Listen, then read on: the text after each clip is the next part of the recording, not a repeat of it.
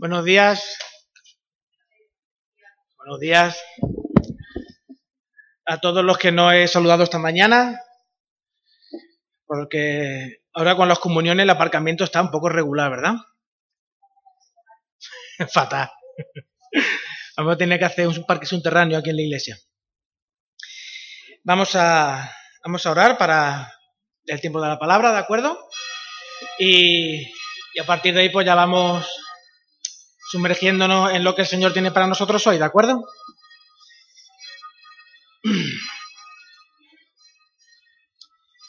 Señor, te agradecemos el poder estar juntos en esta mañana y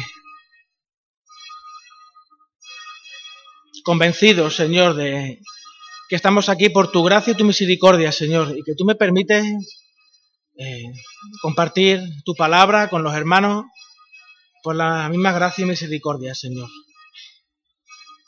Te ruego que en esta mañana tú nos, hables, Señor, y nos ayudes a encontrarnos contigo desde el momento en el que entramos, Señor. Gracias por el, gracias por la música, gracias por que, que podemos alabarte, Señor, con, con la música.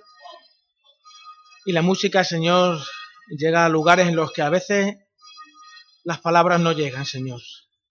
Gracias por estar en medio nuestra y te rogamos que tu Espíritu Santo en esta, mañana nos siga ministrando y nos ayude a salir transformados, Señor, por tu palabra. En tu nombre, Señor. Amén. Después de haber terminado con la carta de Juan, comenzamos pues una nueva andadura. Y eh, llevaba tiempo meditando en torno a qué, sobre qué temas predicar y, y creo que nos vamos a, sumergir una vez más en la eclesiología, en el ser de la iglesia, qué es ser iglesia. El título de esta nueva serie que vamos a, que vamos a, comenzar hoy se llama, se titula Características de una iglesia saludable. Características de una iglesia saludable. Y mm, si buscáis en el Nuevo Testamento no aparece saludable por ningún lado. Reina Valera, ni Reina, ni Casiodoro, ni Casiodoro de Reina, ni Cipriano de Valera, cuando estuvieron poniendo los títulos en negrita, no pusieron nada de eso. No pusieron características de una iglesia saludable por ningún lado. Entonces es, al fin y al cabo, una selección que vamos a hacer de forma artificial. ¿De acuerdo? Artificial no quiere decir que no sea que no esté dentro de lo que nos enseña la Biblia, nos enseña la palabra. Así que vamos a ir tratando algunos temas relacionados con lo que la palabra de Dios nos enseña, sobre todo el Nuevo Testamento, aunque iremos eh, eh, paseando por el Antiguo Testamento y viendo algunos pasajes del Antiguo Testamento, pero vamos a ir seleccionando algunos pasajes, sobre todo del libro de Hechos, mencionaremos también las cartas de Juan y los, y los, diferentes evangelios. Todo para que el Señor nos ayude a ver cómo está nuestra iglesia. El libro de Juan, la carta de Juan, ¿os acordáis? Hubo constantemente una pregunta, dos preguntas. ¿Qué tipo de cristiano eres? Entonces, si os acordaréis qué tipo de cristiano eres y en qué Jesús crees. ¿Os acordáis que en la iglesia en aquel momento se estaba metiendo el, el gnosticismo, una filosofía que no tiene nada que ver con el cristianismo, pero que sí inducía a los cristianos a perder un poco el norte, a perder el rumbo. Con esta serie, sin perder de vista lo personal de la fe, porque Primera de Juan nos habla de tu fe, tú como cristiano, en qué Cristo crees tú, nos vamos a sumergir en la dimensión colectiva de la fe en el Señor. Y es una verdad inapelable que un verdadero cristiano pierde calidad de vida cuando se aleja de la congregación, de la congregación local. El texto sobre el que nos vamos a centrar, aunque hemos leído eh, la venida del Espíritu Santo en Pentecostés, El texto sobre el que nos vamos a, centrar es en el mismo capítulo 2, pero los versículos del 41 al 47, ¿de acuerdo? Versículos 41 al 47 del capítulo 2 de Hecho. Dice así, así que los que recibieron su palabra fueron bautizados, aquellos que en Pentecostés recibieron su palabra, y se añadieron aquel día como tres mil personas. Fueron bautizados y se añadieron como tres mil personas aquel día. Y perseveraban en la doctrina de los apóstoles, en la comunión unos con otros, en el partimiento del pan y en las oraciones. Y sobrevino gran temor a toda persona y muchas maravillas y señales eran hechas por los apóstoles. Todos los que habían creído estaban juntos y tenían en común todas las cosas. Y vendían sus propiedades y sus bienes y los repartían a todos según la necesidad de cada uno y perseverando unánimes cada día en el templo, partiendo el pan en las casas, comían juntos con alegría y sencillez de corazón, alabando a Dios y teniendo favor con todo el pueblo. Y el Señor añadía cada día a la iglesia los que, los que debían o los que iban a ser salvos, los que tenían que ser salvos. El texto de Hechos va a ser una estación base sobre la que constantemente vamos a ir eh, pivotando. Vendremos a este texto e iremos a otros textos. Vendremos a este texto y volvemos, volveremos a otros textos. Vosotros me podéis decir, bien Rubén, pero el título, el propio título de la serie, nos puede llevar a pensar en la existencia de iglesias que no son saludables. Si estamos buscando las características de una iglesia saludable, es porque hay iglesias que no son saludables, ¿no? Es la lógica aplastante, entiendo yo. Pero ¿cómo pueden existir iglesias que no son saludables si una iglesia que está sustentada sobre la obra redentora de Cristo, la capacitación del Espíritu Santo y la soberanía de Dios, el Padre, posee y que, posee al dador de vida en su interior, ¿esa iglesia puede ser una iglesia no saludable? ¿Puede existir una iglesia que no sea saludable teniendo todo esto? Pero a ver, Rubén, no me comas mucho el coco. Me estás, me estás liando, Rubén. Si las personas que forman la iglesia son personas que han tenido un encuentro con el Señor, en arrepentimiento y fe, si han aceptado el regalo de la salvación, de su interior y de su interior brotan ríos de agua viva, son nuevas criaturas, han pasado de muerte a vida. ¿Cómo es posible que existan iglesias que con personas así no sean saludables?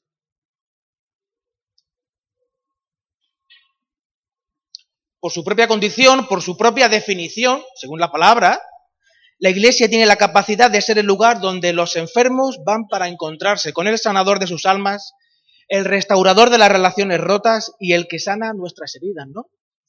Porque por sus heridas, en sus heridas, como dice Isaías, fuimos nosotros sanados. ¿Es posible que exista una iglesia que no sea saludable?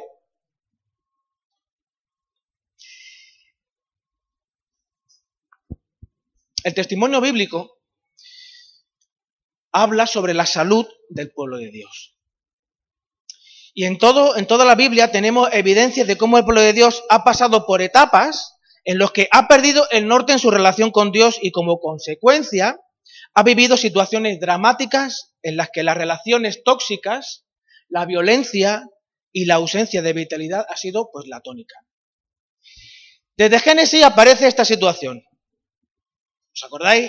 En el Génesis, el ser humano está en armonía con Dios, con el entorno, en sus relaciones, hasta que todo se rompe.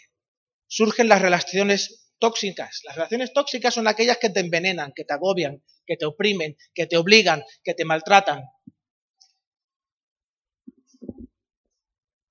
El Señor le dice, dice que como consecuencia el hombre va a querer imponerse sobre la mujer y la mujer sobre el hombre ahí empieza la, eh, la violencia de género, ¿vale? Surge la mentira. Eh, la mujer que me diste, ¿no? ¿Te acordáis de eso? ¿Verdad? Y la mujer dice, no, la serpiente, yo que tengo culpa, no tengo culpa de nada. Por tanto, la ausencia de vitalidad irrumpe, en aquel, desde aquel momento irrumpe en el universo para quedarse. Adán está contra Eva y Eva contra Adán, surge la lucha de los sexos, Caín contra Abel y Abel contra Caín, los hermanos se matan, el ser humano contra Dios y Dios contra el ser humano. ¿Os acordáis de la Torre de Babel?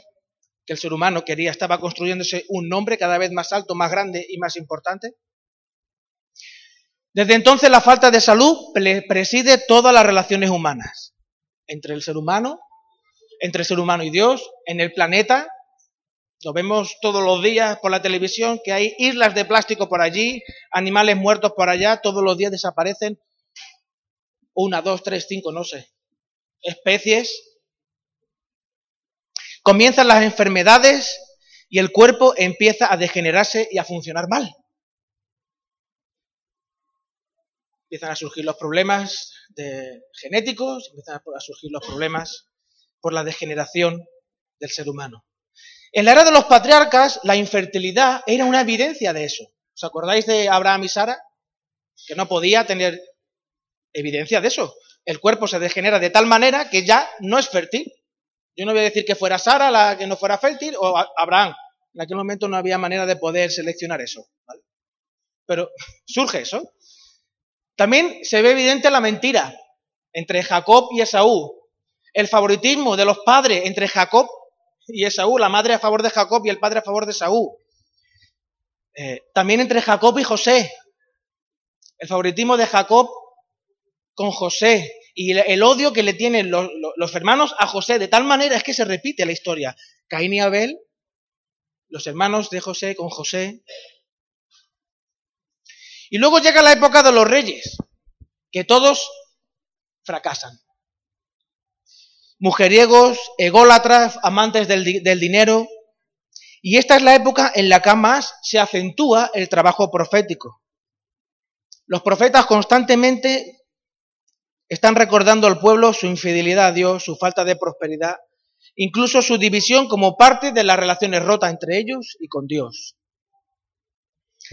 Y de esta manera llegamos al Nuevo Testamento, en el que llega Jesús. Pablo lo define como el postrer Adán, el segundo Adán. Y este hombre lo revoluciona todo restaura las relaciones, borra las fronteras, ya no hay hombre ni mujer, ya no hay judío ni gentil, y otorga una nueva naturaleza a todo aquel que cree en él. Lo sabéis igual que yo, además lo hemos, eh, lo hemos estado viendo en Primera de Juan. El que tiene al Hijo, tiene la vida, y el que no tiene al Hijo, no tiene la vida. Vida, vitalidad. Salud, saludable. Son palabras sinónimas aunque no signifiquen exactamente lo mismo, pero nos muestran que aquello que está vivo, aquello que tiene salud, aporta de lo que tiene. Si tú tienes salud, eres saludable, por tanto, las relaciones contigo, tú cuando te relacionas aportas salud a las relaciones. Eres más sano que una pera, ¿no? Dice. Tú te comes la pera y compartes, recibes la salud que esa pera tiene, por tanto es un alimento saludable. El problema está en el que la Iglesia, siendo el cuerpo de Cristo, está sujeto a las inclemencias del medio. Cuando se llega al Nuevo Testamento, el pueblo de Dios, al pueblo de Dios se le da el nombre de Iglesia, los llamados afuera. La Iglesia es un milagro. La Iglesia es un milagro. Porque que estemos aquí todos con mil de cosas que hacer, y que, eh, que estemos aquí no solo por el hecho de estar, sino con la motivación adecuada por la cual estar aquí, es un milagro. En Colosense, en Efesio, en Romano, la iglesia es definida como el cuerpo de Cristo. Y el testimonio bíblico no cesa de informar a la iglesia que no solo funciona como un cuerpo, sino que es el cuerpo. No solo funcionamos como si fuéramos, eh, un ejemplo, ¿no? Eh, aquellos que enseñan son la boca, los que tocan son las manos, los que evangelizan son los pies. No solamente es una metáfora de cómo funciona.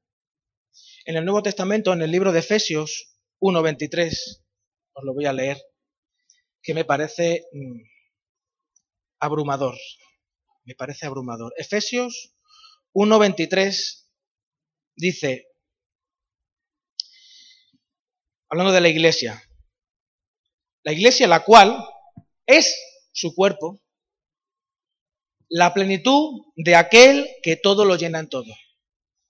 La iglesia es el cuerpo de Cristo. Cuando tú piensas en Tarsis, o piensas en Asamblea Cristiana, o piensas en, ¿piensas en esa iglesia o en la tuya como el cuerpo de Cristo?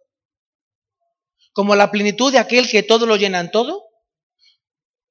Podríamos interpretar este texto como algo que Pablo está hablando de un concepto meramente espiritual, un elemento no visible a la iglesia que más tarde se llamó la iglesia universal. Los teólogos posteriormente le llamaron la iglesia universal y luego la iglesia local. Sin embargo, cuando Pablo está hablando aquí, no existía eso, no existía la iglesia local y la iglesia universal, existía la iglesia. Existía la iglesia. Y es una carta escrita a una iglesia local, con unas situaciones concretas en las que tenían que entender qué es ser iglesia. Ya estuvimos hablando en una ocasión sobre el libro de, Efesios, estuvimos haciendo una, larga serie sobre el libro de, Efesios. La iglesia es el cuerpo de Cristo. Y eso no se puede poner en duda. Aunque a veces dudemos de ello, la verdad. Pero, pero como ya vimos en Juan y en pasajes tan famosos como el de Romanos 12, ¿os acordáis cómo empieza Romanos 12?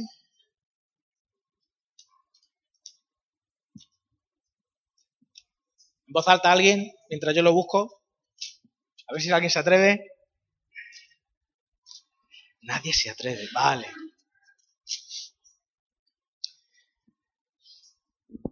No os conforméis a este siglo. Empieza por el versículo 1. Así que, hermanos, os ruego por la misericordia de Dios que presentéis vuestros cuerpos como sacrificio vivo, santo, agradable a Dios, que es vuestro culto racional.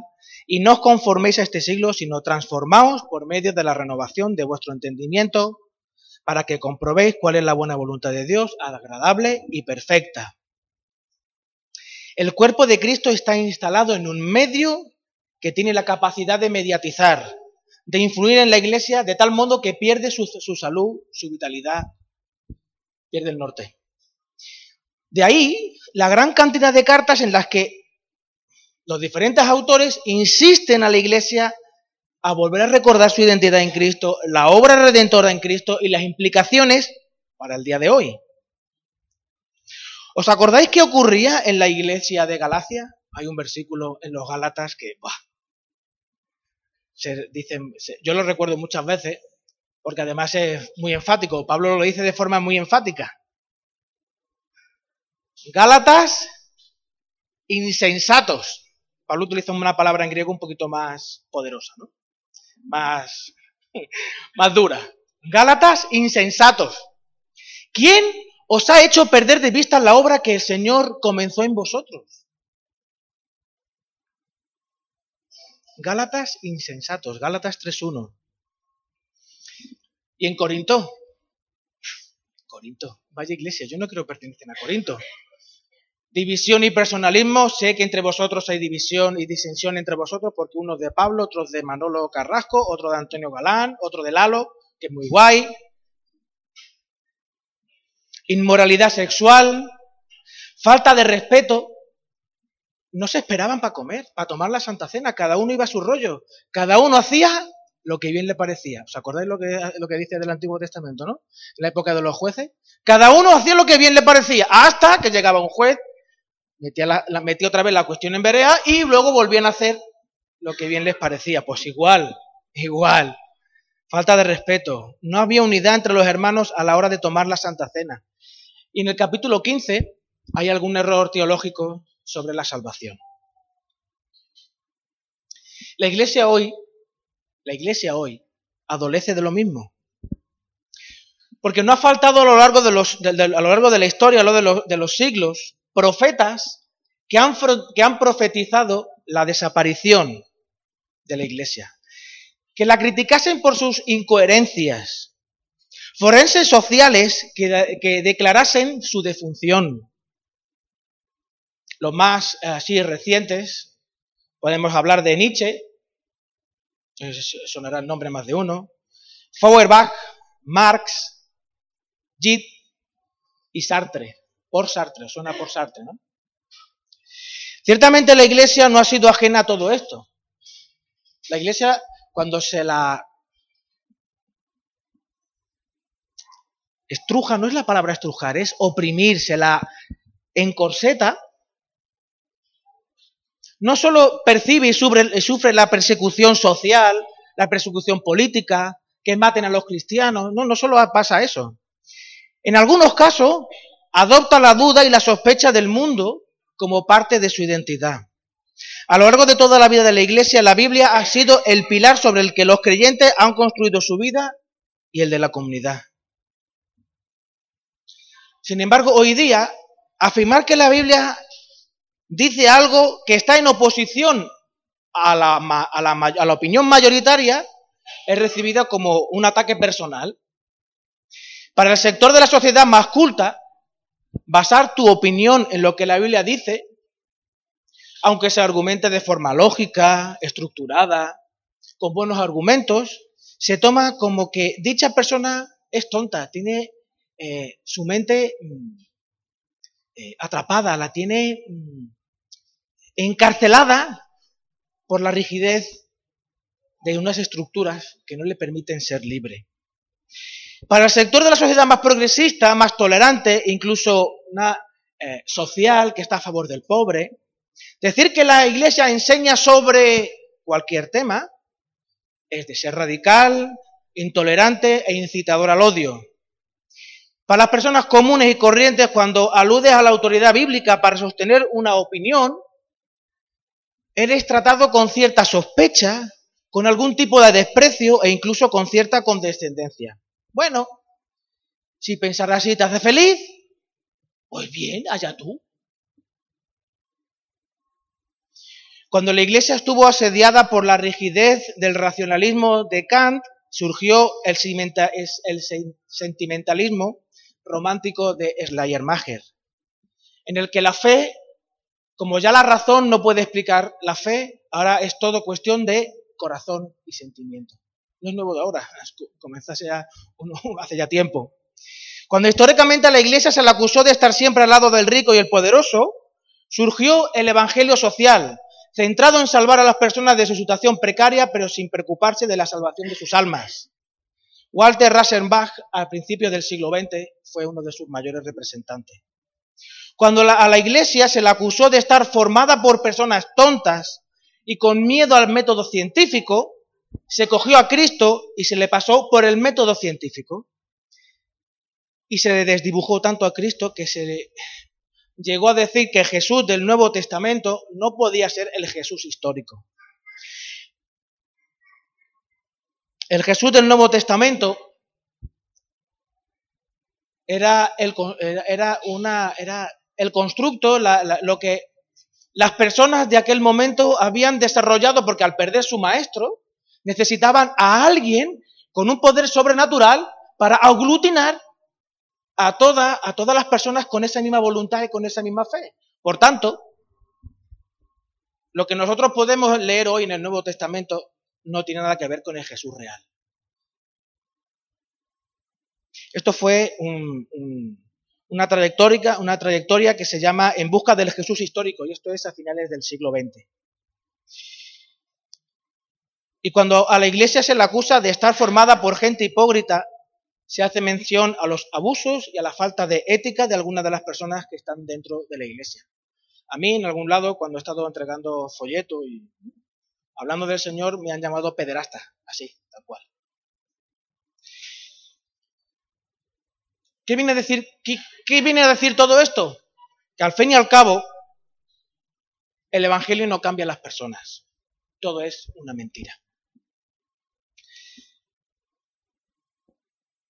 ¿Es posible que la Iglesia haya cambiado el mensaje radical de Jesús? Radical por estar aferrado a las raíces.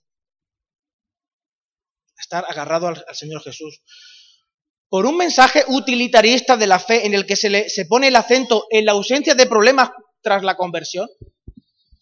En el momento que conoces a Jesús vas a ser feliz. Cuando conoces a Jesús vas a tener una paz increíble. Cuando conozcas a Jesús, cuando te conviertas, todos tus problemas se van a acabar. Tus problemas de dinero, de salud. Y no estoy hablando de los telepredicadores de últimamente. Yo estoy hablando de eso. Esto es una trayectoria de tiempo. Esto no, esto no surge de un día para otro. Vivimos en un momento histórico en el que el ser humano huye de la realidad y prefiere la realidad virtual. ¿Cuánta gente hay que en Internet, yo lo he visto, conozco muchachos, de Roquetas de Mar, Ansu, tiene su foto de perfil, tiene foto de, modelo, tiene la foto de un modelo el tío. Pero yo lo conozco y ese muchacho no es así, no es así no tiene ese cuerpazo, o sea, no, no está como yo, entradito en carne, pero no tiene ese cuerpo, no es él. Para muestra un voto. Huimos de la realidad y nos metemos en la realidad virtual. En el que la medida de la generosidad está en el beneficio que voy a recibir. ¿Nunca habéis escuchado la frase de esa que dice, hoy por ti y mañana por mí? ¿Verdad? Yo te doy, Manolo, y yo espero que cuando yo esté en la situación chunga tú me des, ¿vale? En el que el compromiso se termina en el momento en el que recibo menos de lo que aporto. Es que ya esta relación no me aporta nada. Yo no siento nada. No, le quiero, no le amo o lo que sea. En el que la felicidad y la relación personal están por encima de lo colectivo. Mientras yo sea feliz, no importa lo demás. Ande yo caliente, ríase la gente. En el que la definición de lo que soy está supeditada a lo que siento. Hoy me siento bien, hoy me siento parte del grupo, en el grupo de WhatsApp pongo mil oraciones. Cuando me enfado con alguien me salgo del grupo y es... porque es que no me siento parte del grupo.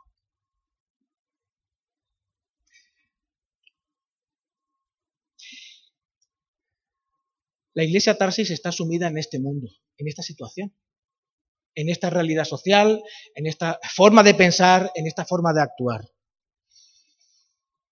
Y es inevitable que el medio nos mediatice. Y no somos inmunes. Si no, escucha las conversaciones que tienes con los hermanos. ¿Alguna vez te has puesto a escucharte? ¿Te has puesto o te has puesto a escuchar al otro?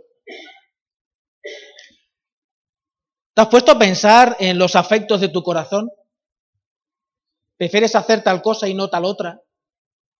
Sabiendo que quizás el Señor te está demandando cierta actitud, o cierto comportamiento, o cierta puesta en escena, o cierto servicio, o ciertas palabras, ¿no? Examina tus pensamientos acerca de Cristo y de la Iglesia. ¿Es para ti la Biblia 100% fiable? ¿Tú te crees todo lo que dice la Biblia acerca de ti, acerca del universo, acerca del pecado, acerca de la iglesia? ¿Tú te lo crees? ¿Es Jesús el modelo de tu vida o te conformas con el deseo de que lo sea? ¿Estás comprometido con el Señor realmente a que Él sea tu modelo de vida y caminas bajo sus pies, bajo sus pisadas, detrás de sus pisadas? ¿O solamente te conformas con estar sentado en tu casa, ir a, trabajar y con los buenos deseos y disposición del corazón de, bueno, mañana empezaré la dieta?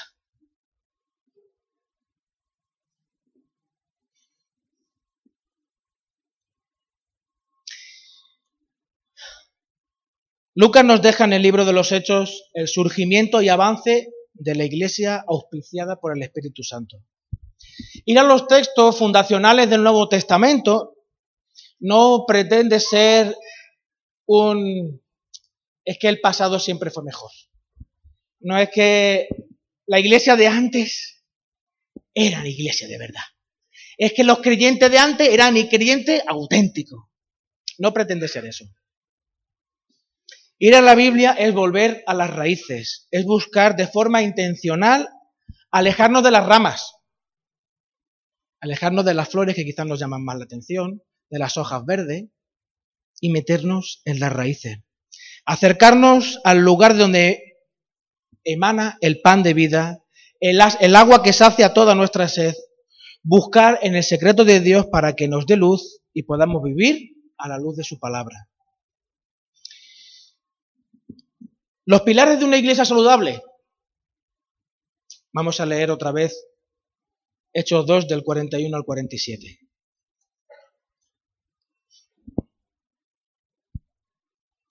Así los que recibieron su palabra fueron bautizados y se añadieron aquel día como tres mil personas. Y perseveraban en la doctrina de los apóstoles, en la comunión unos con otros, en el partimiento del pan y en las oraciones. Y sobrevino gran temor a toda persona, y muchas maravillas y señales eran hechas por los apóstoles. Todos los que habían creído estaban juntos y tenían en comunión todas las cosas. Y vendían sus propiedades y sus bienes, y los repartían a todos según la necesidad de cada uno. Y perseverando unánimes cada día en el templo, y partiendo el pan en las casas, comían juntos con alegría y sencillez de corazón, alabando a Dios y teniendo favor con todo el pueblo y el Señor añadía cada día a la iglesia los que habían de ser salvos.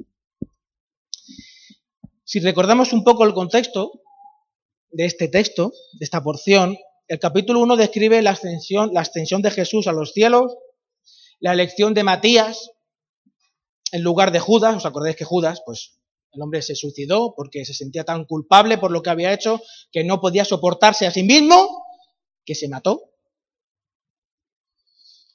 el cumplimiento de la promesa de Pentecostés, que eso fue lo que se leyó antes, la de predicación a los peregrinos que venían de todas partes, el don de la glosolalia, el don de lenguas, cada uno escuchaba la palabra en el idioma, en su idioma materno, la conversión y la conversión y bautismo de unas 3.000 personas.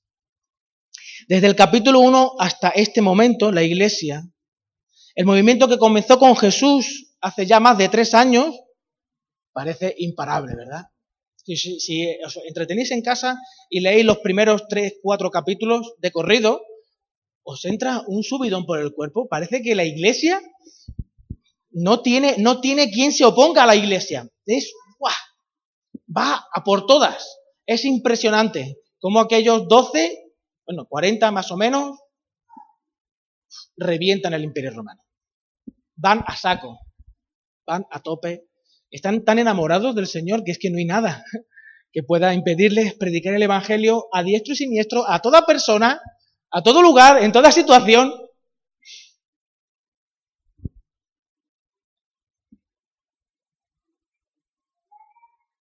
¿Qué elementos menciona Lucas como centrales para mantener esta situación? Doctrina, la enseñanza de los apóstoles, la comunión unos con otros, el partimiento del pan y las oraciones. ¿Cuál era la enseñanza de los apóstoles? ¿Qué contenido tenía? Jesús. Comunión, estar juntos. ¿Qué beneficio tiene estar juntos? ¿Por qué estar juntos? Nos mola comer juntos. Ayer, ayer comimos juntos una gran paella y pasamos muy buen rato, ¿verdad? La Santa Cena, símbolo de ser iglesia. Símbolo de ser iglesia. Y, orar. Símbolo de una relación íntima con el Señor. Era una comunidad en la que estaban presentes las señales. Dice, milagros por aquí, por allá. Generosidad. Acudían al templo. Eran hospedadores. Abrían sus casas. Tenían una actitud de adoración y eran respetados por todo el pueblo. ¿Consecuencia de todo esto? Una iglesia capaz de acoger a los que, necesitan ser sanados. Desde el capítulo 3, Lucas comienza a explicar en hechos, en hechos concretos como este resumen, este, este, estos parrafitos de seis versículos, se pone en práctica. Vamos a los versículos del capítulo 3, versículos del 11 al 26, no lo vamos a leer. Pero aquí habla de cuando Juan eh, sube al, templo, Juan y, Pedro suben al templo y los apresan y Juan, y, pues, predican el Evangelio, prediquen el Evangelio. En el versículo 4, capítulo 4, versículo 4, pero muchos de los que habían oído la palabra, esa palabra que había eh, dicho Juan y Pedro, eh, creyeron y el número de los varones era como cinco mil, cinco mil más para la iglesia. Oposición, parecía que todo iba a ser fácil, pero en el, versículo 3 del capítulo 4 comienzan los problemas externos y en los versículos del 23 al 31 comienzan los problemas internos. ¿Vale? Otro resumen de, esto de, este caso que está hablando del dinero y la actitud de la iglesia es el 4, del capítulo 4, versículos del 32 al 34. Que dice, y la multitud de los que habían creído era de un corazón y un alma, y ninguno decía ser suyo propio nada de lo que poseía, sino que tenían todas las cosas en común. Y con gran poder los apóstoles daban testimonio de la resurrección del Señor Jesús, y abundante gracia era sobre todos ellos. Y ahora, y ahora entra en el capítulo 5 Ananías y Zafira. Repito, mirar cuáles son los elementos de una iglesia saludable remontándonos al testimonio bíblico no son una mirada de añoranza pensando en que el pasado siempre fue mejor. Al contrario, el testimonio bíblico nos da una visión realista de las verdades que indican la vitalidad y el estado de la salud de una congregación. A lo largo de, estas semanas vamos a ir profundizando sobre estos elementos que nos indican cómo es una iglesia saludable. No pretende ser de un ángulo, desde un ángulo legalista, en el sentido de que tenemos que hacer todo exactamente como lo hicieron ellos, vender nuestras casas y montar aquí una comuna, por ejemplo, sino amparándolo en la gracia del Señor, afrontar el desafío de ser iglesia, de ser una iglesia que es capaz de acoger a los enfermos espirituales, a los que vienen con el corazón roto y poder sobrellevar sus cargas hasta que los depositen a los pies de la cruz del Señor. Porque allí es el único sitio donde realmente las cargas son quitadas.